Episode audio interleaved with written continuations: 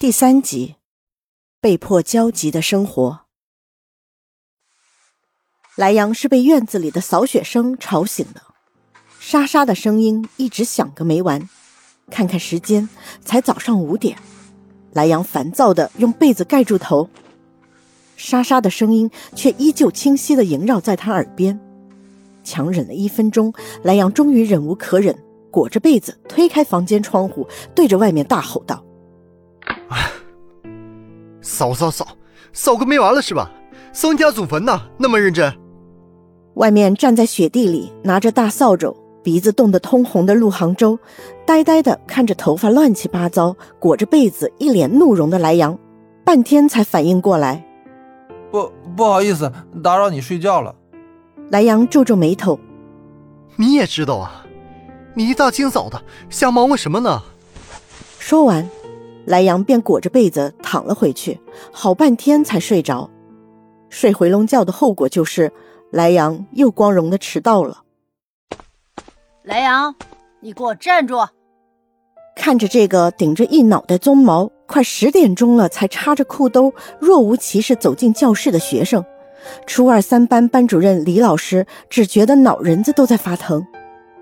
你迟到了，知不知道？给我到后面蹲着。莱阳看看看似正在认真读书，实则偷偷看他笑话的同学，脑筋崩了一下，难得的好语气：“我站外面去，好不好？”“不行。”李老师心想：昨天站了一天都没记性，今天估计也一样。你现在立刻马上给我蹲到后面去！莱阳翻了个白眼，心想：要不是怕他爸，他早就打上去了。可莱阳毕竟只是个十四岁的孩子，于是只有乖乖走到了教室后面的空地蹲下。然后你就真的蹲了一天。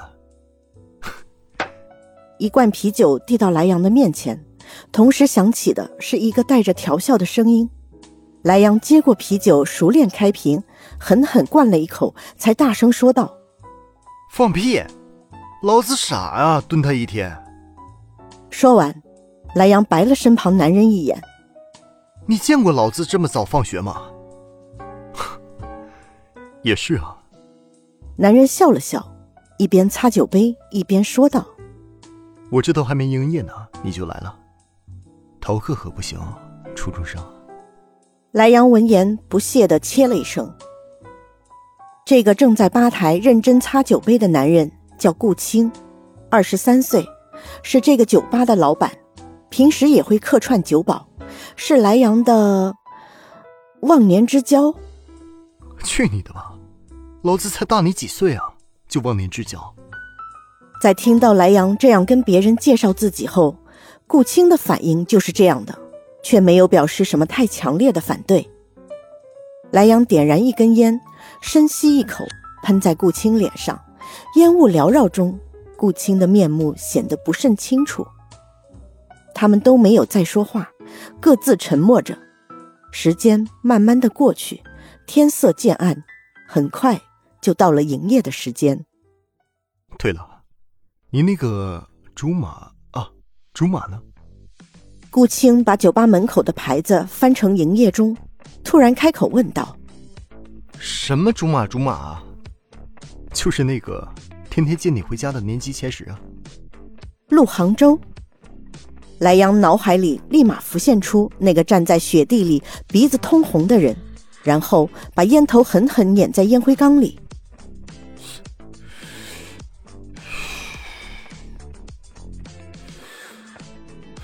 别提他了，晦气！要不是他，我今天也不至于这么倒霉。说完，又灌了一口啤酒。至于吗？你不就是被罚了吗？伙计这么忙。说着，顾青前半身趴在吧台上，对莱阳耳语道：“我跟你说啊，三点钟方向那个女的，这几天天天来我这儿，点一杯酒就是一个晚上，谁搭讪她都不鸟。怎么着？有兴趣吗？”说着，顾青从吧台上推过来盒保险套。哎，要不？谢谢我。莱阳仰头喝完最后一口啤酒，用力把啤酒罐捏得扭曲变形，嘴角勾起一抹志在必得的笑。切，看我的！说完，抄起保险套，便径直朝那个打扮火辣的女人走去。结果，狠狠一巴掌甩在脸上，打得莱阳措手不及。莱阳反应过来以后，面色一下就阴冷起来，面目不善的看着女人。谁知女人不但没有害怕，反而高声说道：“切，初中生就想出来泡妞，你也太嫩了点吧！乖乖回家看你的毛片吧，小屁孩。”说完，女人踩着高跟鞋一扭一扭的走远了，留下莱阳一个人站在街角，死活想不明白那个女人是怎么知道他是初中生的。莱阳虽然才十四岁，但他平时很喜欢打篮球。所以现在已经将近一米八了，他平时打扮也挺时髦的，至少在那个酒吧里，除了顾青，没人知道他的真实年龄。明明刚刚在酒吧里说的好好的，在巷子里也亲得热火朝天，那个女人是怎么发现的呢？莱阳摸着被打的那半边脸，一边想一边往家里方向走，突然被一个声音打断了他的思路。莱阳，你今天好晚呢。莱阳抬起头，发现自己竟然已经不知不觉走到了学校，而叫他的人正是陆杭州。不是，你傻不傻啊你？学校都空了，你还在这等？陆杭州此刻全身都被雪覆盖了，嘴唇冻得发紫。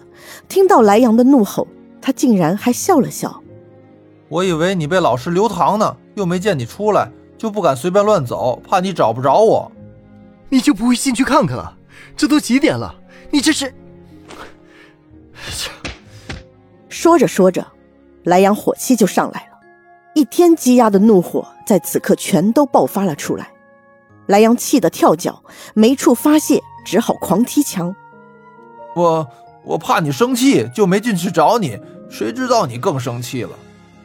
陆杭州，你还是不是个男人啊？整天就知道讨好别人。莱阳一生气就开始口不择言，没有注意到陆杭州越来越难看的脸色。老子不是被留堂了，老子逃课了，去酒吧泡女人去了。莱阳说到女人更生气了，狠狠地朝墙壁踢了一脚，这才冷静下来，浑身没了力气一般靠在墙上，然后才回想起自己刚刚都说了些什么，一时间。谁都没有再说话，学校门口一片寂静，只有风在耳边呼啸的声音。莱阳看着呆呆的站着、一言不发的陆杭州，点燃烟抽了起来，然后斟酌了片刻，清清嗓子开口道：“行了，行了，我道歉，我刚刚说了混话，你不要太在意。”我就是，那你下次记得托人跟我说一声，我们作业好多呢。陆杭州打断了莱阳，然后在莱阳震惊的目光下，竟然勾起嘴角，再次露出了那个标志性的傻笑，拒人于千里之外的傻笑。上车吧。陆杭州跨步上了自行车，莱阳冷笑一声，没有上车，而是一个人往黑暗里走去。老子再主动靠近你，老子就是傻逼！本集播讲完毕，欢迎订阅，下集精彩继续。